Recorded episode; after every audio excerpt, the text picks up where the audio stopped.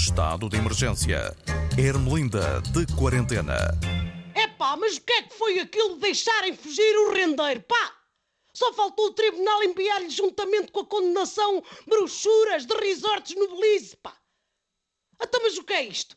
Foi a terceira condenação dele a pena efetiva de cadeia. A terceira, pá! Mas aquilo era um tribunal ou era um concurso de televisão em que a pessoa falha uma resposta, vacila na segunda, embaralha-se na terceira e ainda pode pedir ajuda de casa antes de ser corrido, pá! Ai! João Rendeiro já foi condenado por fraude fiscal e burla qualificada, falsidade informática, abuso de confiança e branqueamento de capitais. Pá. Tudo características de um homem que se pode confiar, não é? Tudo! Alguém de quem se pode dizer assim, o meu primo João burla, falsifica, engana, abusa e branqueia. Oh pá, mas é um doce de pessoa, pá!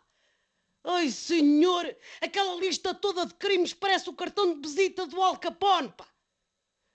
Os advogados do BPP já tinham avisado que o ex-presidente do banco podia pesgar-se, mesmo assim. Lá no tribunal pensar, é pá, tenham calma.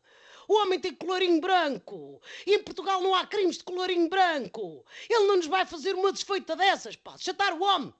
Deve ter sido a mesma coisa que disseram quando o Pedro Caldeira foi para Miami ou o Baldo Azevedo foi para Londres. Enfim, Epá, eu não sei o que é que diz o Código Penal, mas quer dizer um banqueiro a dizer que não tenciona aceitar a condenação, que é um espírito livre, mas não sei o quê. Epá, a mim parece-me um indício muito forte.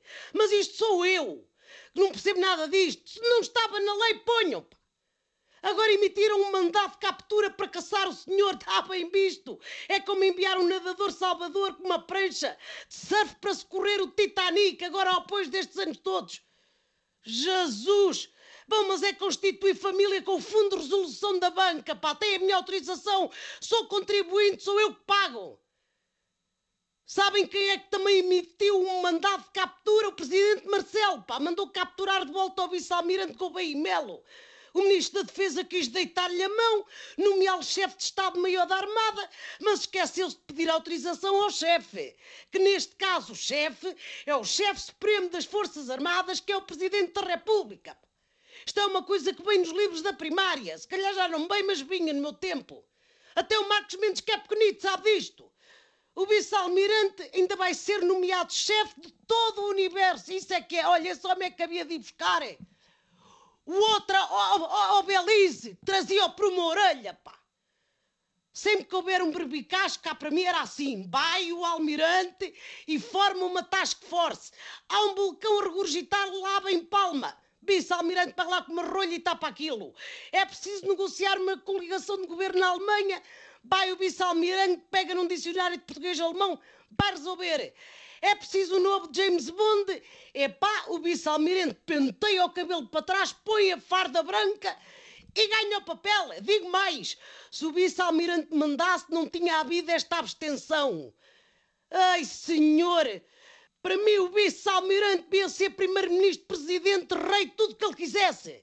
Eu votava já no partido da Task Force.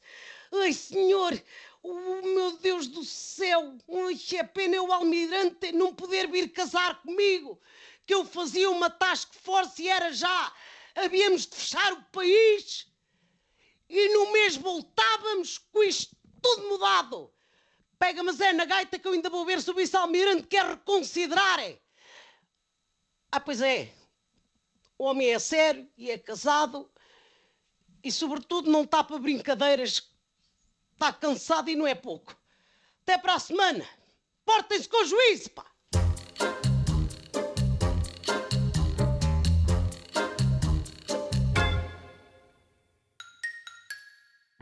Estado de emergência. Ermelinda de quarentena.